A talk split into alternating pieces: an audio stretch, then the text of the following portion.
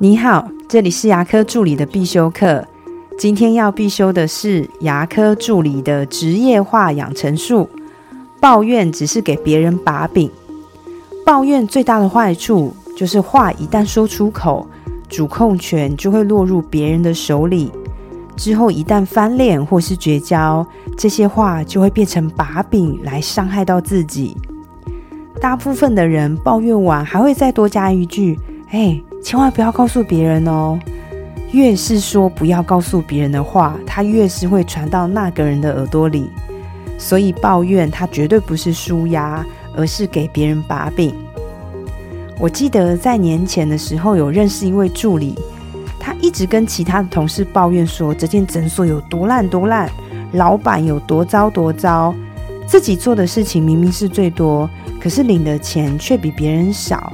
你看那个谁谁谁，明明就比我后面进来，他领的都还比我多嘞。就这样子，他一直抱怨，而且还说我年后一定要换工作啦。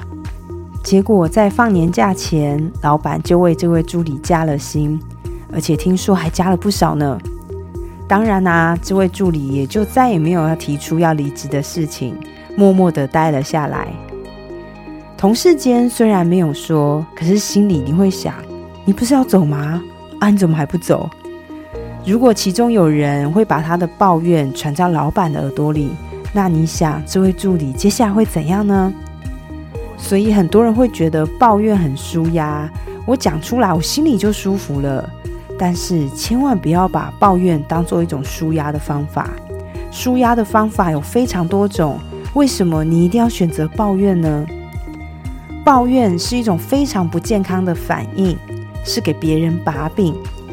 如果你已经习惯一遇到不顺心的事情，第一个反应就是抱怨的话，一定要改掉它。先管住自己的嘴，千万不要让自己讲过的话之后再来伤害到自己。我的分享就到这边。